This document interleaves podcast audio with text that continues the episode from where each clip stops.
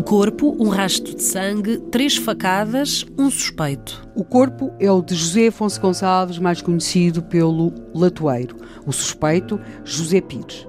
Eu assassino, me confesso. O corpo do latoeiro foi encontrado junto a uma porta. Essa porta tem um dono e automaticamente esse dono, lá está, o latoeiro estava morto com três facadas, havia um rastro de sangue, associaram-no ou disseram logo que era o criminoso. Sim, eh, não apenas por ele estar ao pé da porta, mas existem outro, outros fatores que levaram Porque a que a porta essa... não era Sim, suficiente. não, não bastaria. Mas tinham-se somado vários fatores que levavam a isto. Em primeiro lugar, José Pires tinha discutido dias antes com o Latoeiro. Nós discutimos, mas não matamos as pessoas. Bem, as coisas não tinham sido assim tão fáceis. O, o José Pires e o Latoeiro tinham tido um negócio de troca de uma mula por um burro e 20 escudos. Ah, 20 o burro escudos. e os 20 escudos eram do José Pires, a mula era do Latoeiro. Acontece que, feito o negócio, dias depois o Latoeiro desfez e foi levar o burro e os 20 escudos à casa do José Pires e levou a sua mula. Note-se que o José Pires era lavrador e tinha uma pequena venda, uma taberna. E o José Pires ficou eh, muito ofendido e tinha mesmo declarado, bastante zangado, que nunca mais, mas nunca mais na vida, iria dirigir a palavra ao latoeiro. Muitas discussões começavam assim, não é? Exatamente, muitas discussões Por começavam assim. mal arrumados. Mal arrumados. Depois acontece a própria reação do José Pires naquela noite em que o corpo do latoeiro é descoberto à porta da sua casa, de alguma forma reforça nas pessoas a convicção de que ele tinha alguma coisa a ver com aquela morte. E porquê? Calculamos, portanto, o corpo do, do aparece de noite. Há uma pessoa que descobre o cadáver, há outra que chama, há alguém que vem, começa a, a acudir toda a população e há que pegar no cadáver, há que levá-lo para algum lado. São os homens que fazem isso, não é?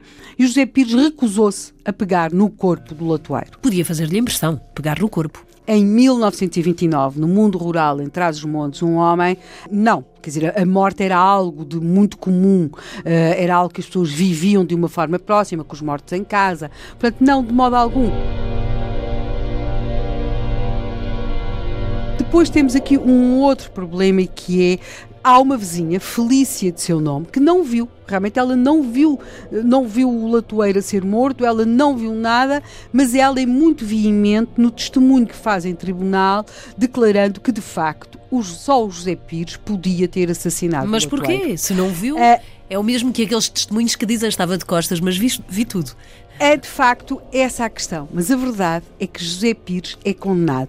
Logo em tribunal. Mas o que é que essa vizinha saberia? Não, ela não sabia, ela transmitia uma convicção generalizada de todas as pessoas daquela localidade da Póvoa em como só o José Pires poderia ter assassinado o latoeiro, porque o assassino tinha de estar entre eles. E por exclusão de partes só lhes sobrava. O José Pires, mais ninguém tinha nada contra o latoeiro e portanto quando começa o julgamento, o José Pires é o culpado mais que óbvio, culpa é essa que é reforçada por aquele testemunho muito veemente dessa vizinha que se chamava eh, Felícia. E em tribunal de facto ele é dado como culpado.